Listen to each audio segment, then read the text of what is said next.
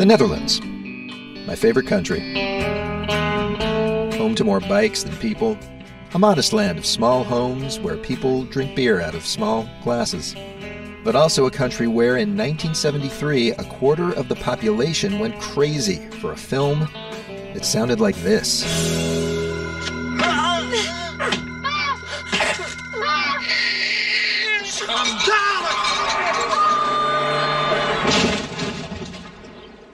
How does that work? I'm Rico Galliano, and on June 3rd, the curated streaming service Mubi, the best place to catch beautiful and often mind blowing movies from across the planet, invites you to join me for the Mubi Podcast, a front row seat to the great stories behind great movies. This first season, it's a trip around the world as I dive into films that were monster hits in one country and nowhere else. We'll make stops in India, Brazil, Nigeria, and we're starting, yes, in the Netherlands with the Dutch classic Turkish Delight, a crazy erotic melodrama made in a very different time. Complete freedom, you know, I didn't put on a bathrobe between takes. In a country going through some very big changes. From Town Hall, the carriage goes to West Church, and smoke bombs explode along the route. And a movie that blew millions of Dutch minds. We were stunned when the movie came out. I mean, over like four months, five months, the lines were still around the block, and that had never happened before in Holland. It's a crash course on another culture through the lens of a film that broke all the rules, featuring the voices of the people who made it. Anyhow, my name is Paul Verhoeven, and I'm the director of a Dutch film called Turkish Delight. The premiere of the Mubi podcast, your audio atlas to a world of great cinema. Follow us on Stitcher, Spotify, Apple Podcasts, or wherever you listen.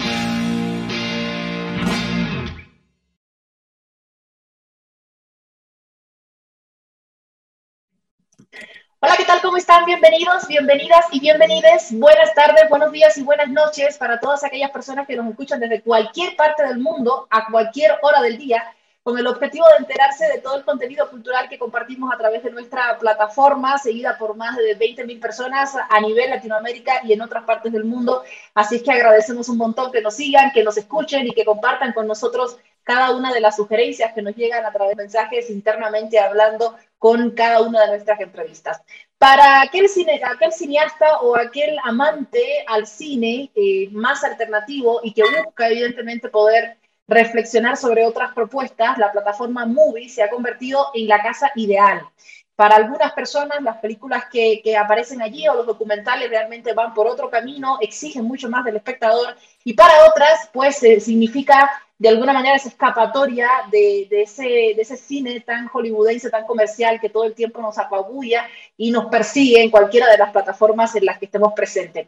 Vamos a tener la posibilidad de conversar con Sandra Gómez, ella es actualmente la directora de Movie para Latinoamérica, además encargada del ámbito de marketing y la distribución para Latinoamérica. La verdad es que una muy buena noticia para aquellos que siguen Movie es eh, de alguna manera la, presencia ahora, digamos, tangible, tal cual, de este podcast que ya fue lanzado el pasado 23 de junio, donde varios cineastas y periodistas también se encuentran para conversar sobre cine. Estuvo presente también un representante boliviano.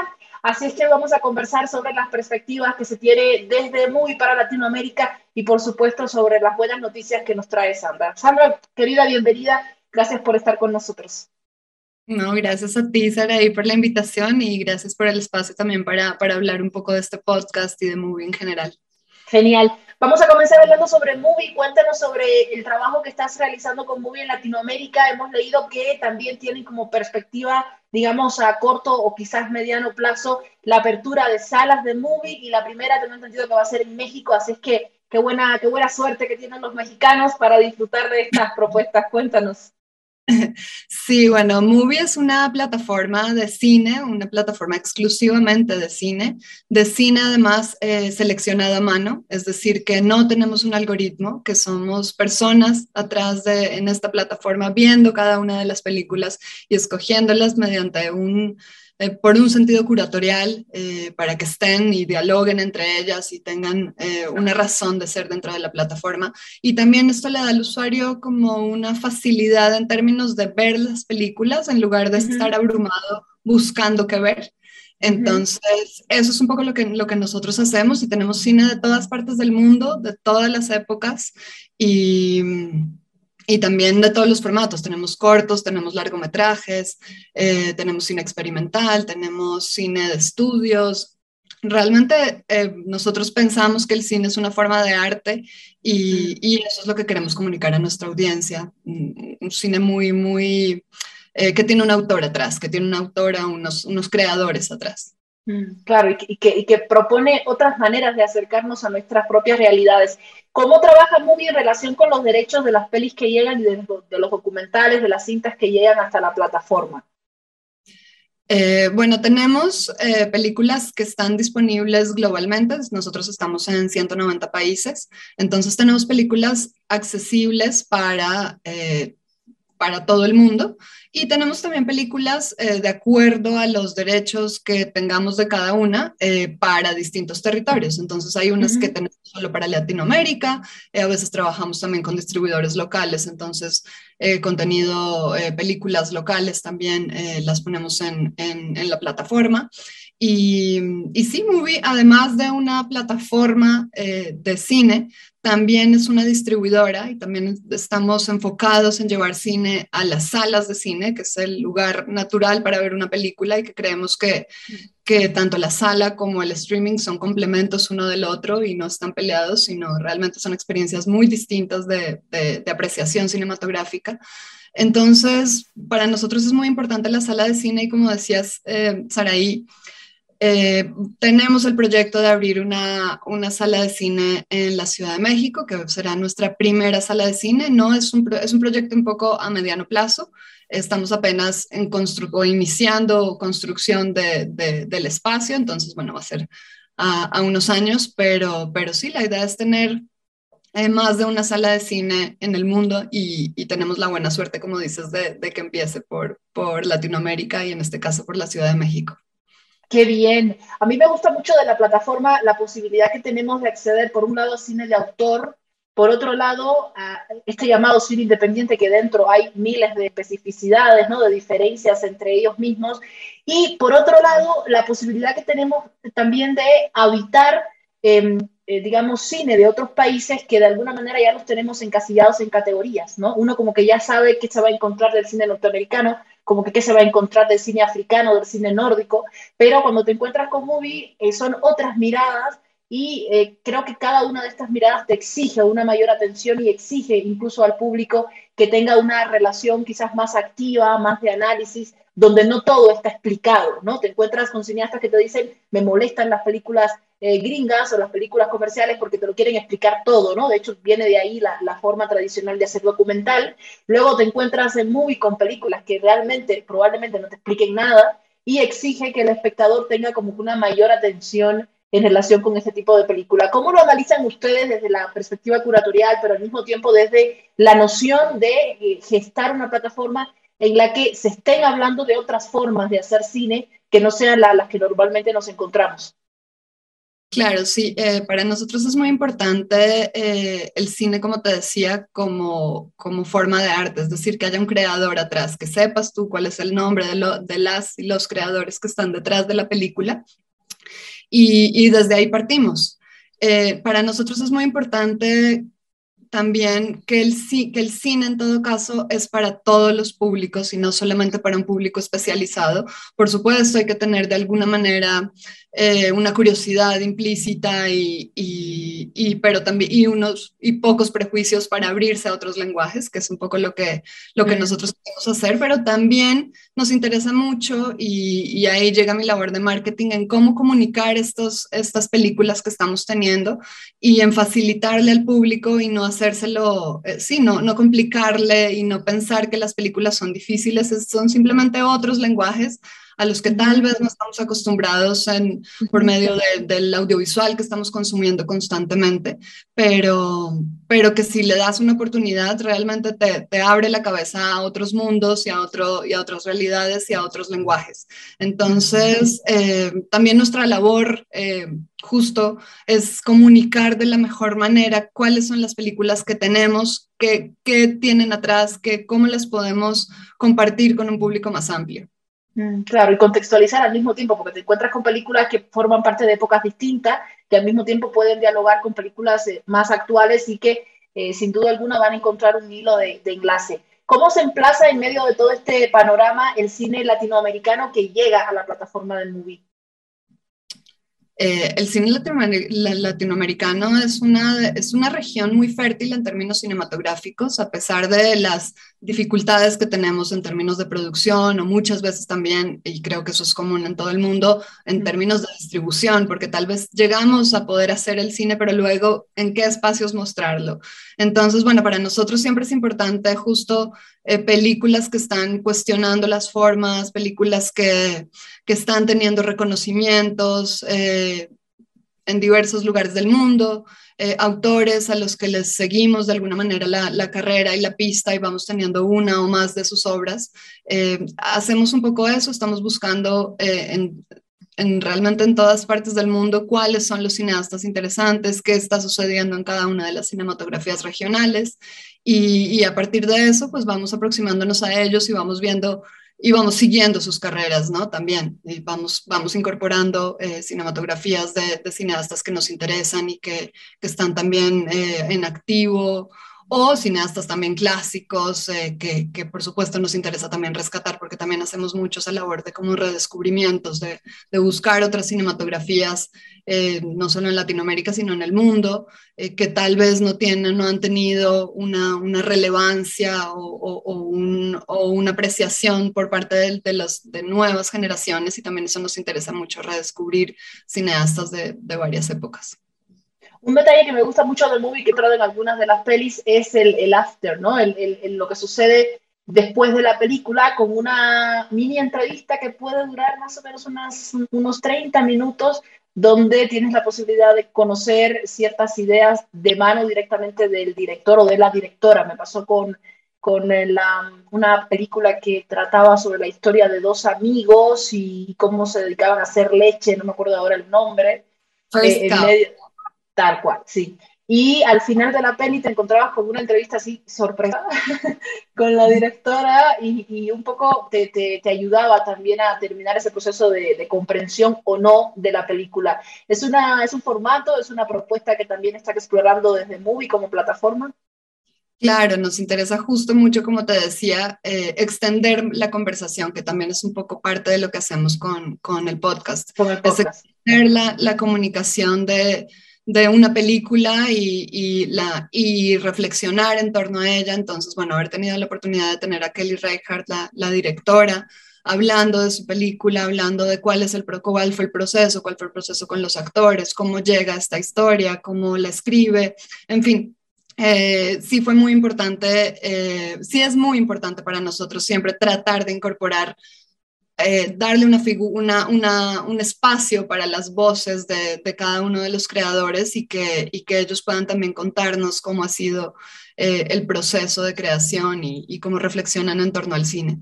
Eso es para nosotros siempre, siempre algo que, tratamos de hacer y que darle un poco más de contexto siempre también en nuestros textos editoriales, en nuestra comunicación, en términos de, de cuando hacemos un lanzamiento, cómo lo lanzamos, eh, cómo hacemos un video extra o hacemos algo siempre extra como para explicar. Siempre hay una mirada desde movie de por qué estamos programando esas películas. Entonces, editorialmente también tenemos un, un, un equipo editorial que está muy, muy atento a desde nosotros qué pensamos de esas películas y por qué las estamos poniendo. Tenemos, se llama como nuestra mirada, de alguna manera, our take, eh, de, de qué, por qué estamos poniendo esas películas en la plataforma y qué sentido tiene que estén ahí.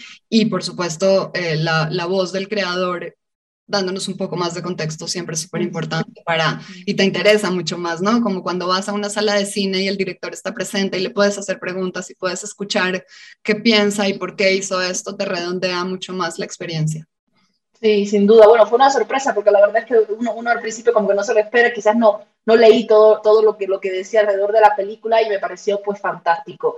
En relación con el ámbito de la difusión y con, y con la posibilidad también de mm, quizás lidar, pero sí darle la importancia que corresponde al trabajo de cada creador, ¿cómo, cómo se toma Movie eh, la, la, mm, digamos, la eh, lanzamiento que hace los festivales con las películas ganadoras. Creo que es un elemento importante el hecho de que eh, cada una de las listas, o en algunos casos las listas están avaladas por festivales, por, eh, digamos, premios. ¿Cómo se lo toma Movie en ese sentido tomando en cuenta que el cine independiente, el cine de autor, es uno, el que quizás de los que menos espacios tiene para, para acceder a, digamos, a premios y cuestiones así, porque van por otro lado, son un poco más experimentales, a no ser eh, festivales específicos, en lugares específicos, y que al mismo tiempo, por otro lado, creo que las películas que tienen cierto nivel de, calidad para las personas entendidas en el tema o para el público, no necesariamente tienen que pasar por el filtro de validación de un festival internacional. Claro. Eh, sí, hacemos un balance realmente, o sea, tenemos evidentemente películas, como te decías, incluso de estudio, que pensamos que, que valen la pena porque tienen características o pensamos que es buen cine, entonces, esas películas que están validadas, que tienen una cantidad de premios y que, y que tienen resonancia internacional, pero que tienen valores artísticos y que, que nosotros consideramos que también es una buena película, eh, por supuesto que nos interesa eh, que estén dentro de la plataforma, pero también vamos a todo tipo de festivales, a todo tipo de eventos buscando películas que tal vez no tienen esas validaciones y esa resonancia internacional tan, tan grande, pero que tienen valores para nosotros interesantes en términos de, creación, de lenguaje, de nuevas formas o de, eh, en fin, o sea, que, tienen para nosotros una, una, relevancia importante y siempre estamos dando un balance, como te digo, desde nosotros trata, eh, buscamos cine desde cine clásico y redescubrimientos de cine que no se ha visto de una película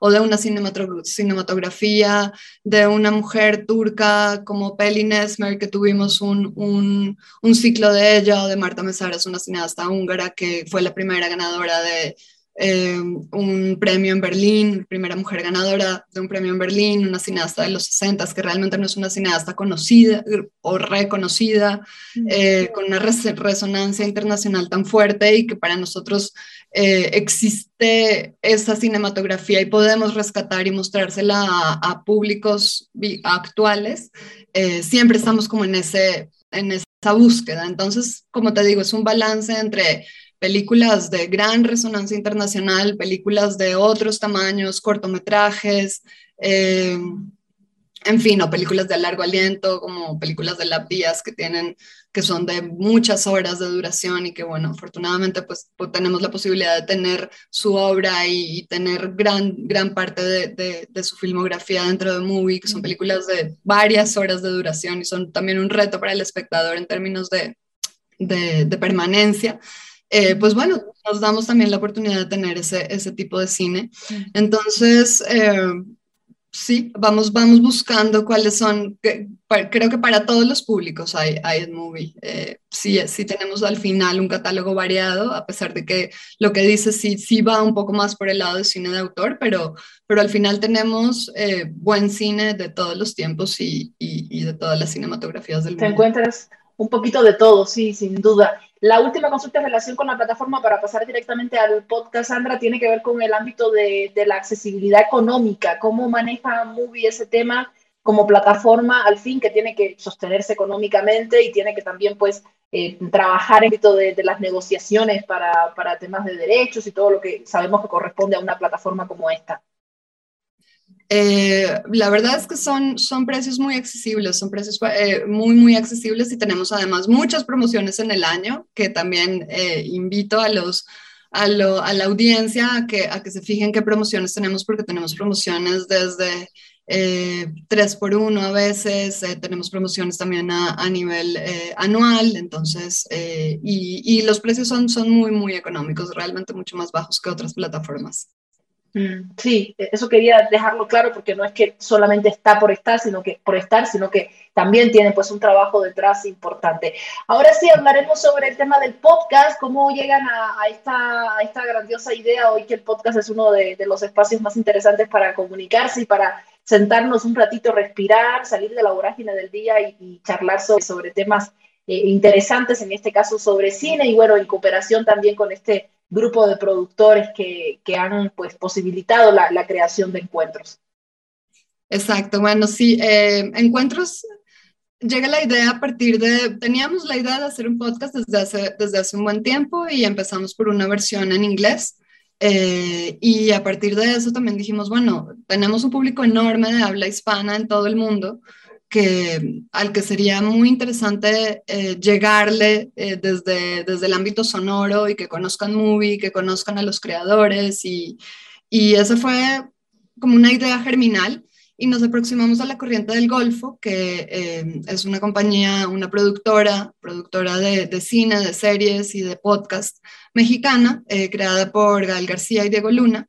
Y les, les planteamos la idea de, de, que hiciéramos un podcast en conjunto eh, sobre cine latinoamericano y, y que mejor que tener parejas o, o creadores latinoamericanos de cine y de la cultura en general, eh, presentes hablando entre ellos, decidimos que no hubiera un moderador, que realmente fuera una conversación mucho más íntima, relajada y, y a partir de, de sus eh, vivencias particulares y de sus experiencias dentro, de, dentro del cine y dentro de la cultura y cómo se aproximan al cine como creadores, pero también como audiencia que nos hablaran un poco cuáles son las películas o, qué cine para ellos ha sido importante, definitivo, los ha marcado, por qué. Y, y, a partir de eso surgió y hemos encontrado pues que la verdad el público se ha interesado muchísimo por cada una de las conversaciones, que cada una de las conversaciones es muy, muy única, no hay una igual a la otra. Eh, nosotros les proponemos a uno o a los otros parejas, pero ellos también eh, opinan y dicen, bueno, yo quiero tal vez conocer a esta persona, no la conozco, pero la admiro, admiro su obra y me gustaría eh, tener una conversación con ella, o eh, he trabajado con tal persona y me gustaría tener eh, una conversación porque la verdad es que tenemos mucho que hablar y tenemos mucho en común.